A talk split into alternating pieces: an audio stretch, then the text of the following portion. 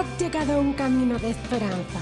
Palabras que fortalecen, afirman y establecen el propósito de Dios. Un camino de esperanza es una vida con Jesús. Damos gloria a Dios en esta hora y damos gloria al Dios Padre, al Dios Hijo y al Dios Espíritu. Y damos gloria a Dios por esta nueva oportunidad que tenemos una vez más en este día de exaltar y glorificar el nombre del que vive y reina por los siglos de los siglos.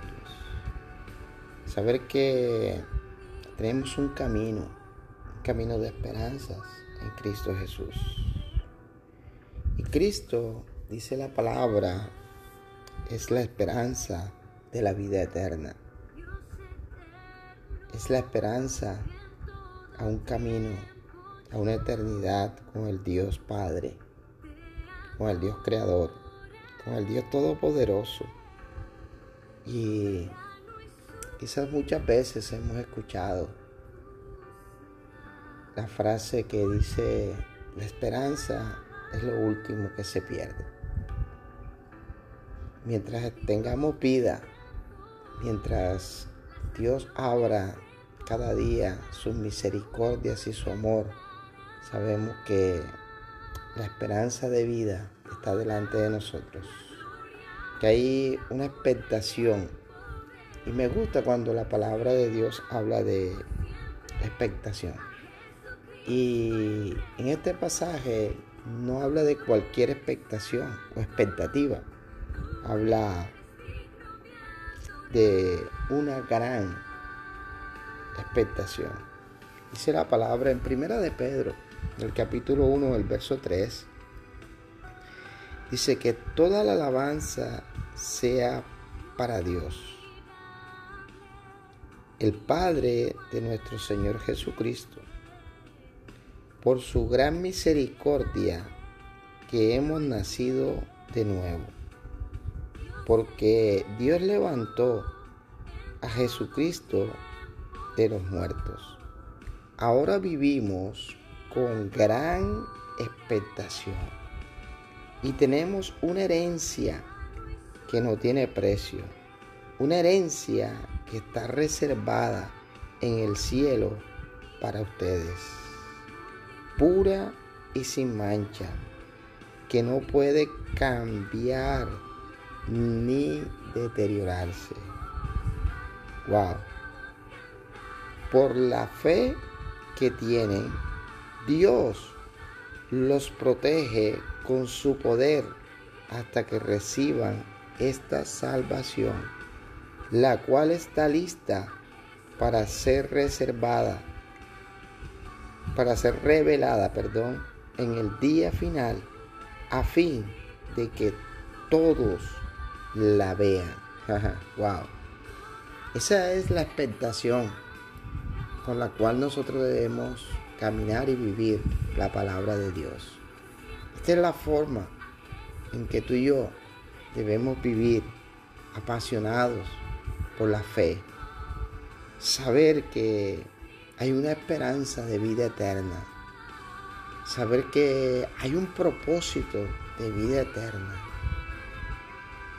Caminar en esa expectativa de ese día, ese día de la gran redención. Ese día que nuestra fe será premiada. Ese día que nuestra fe será premiada con la vida eterna. Ahora vivimos diferente. Ahora sabemos que tenemos una herencia y esa herencia no tiene precio. Esta herencia no tiene precio porque Esaú le puso precio a su primogenitura. Pero esta herencia no tiene precio porque nadie podía pagar ni podrá pagar lo que Cristo Jesús pagó en la cruz del Calvario por esta herencia. Una herencia que está reservada en los cielos. Y es muy tremendo porque no es una herencia terrenal, no es una herencia que se desgasta, es una herencia que está reservada. Wow. Eso quiere decir que nos está esperando. Eso quiere decir que está ahí, que tiene un nombre. Y ese nombre estará escrito en ese libro de la vida. Por eso Jesús le dijo a sus discípulos, no se alegren de haber visto esos milagros. Alégrense de que su nombre esté escrito en el libro de la vida. Porque entonces ese día, ese día veremos lo que ha sido reservado en el cielo para nosotros. Y dice que esta herencia es pura y sin mancha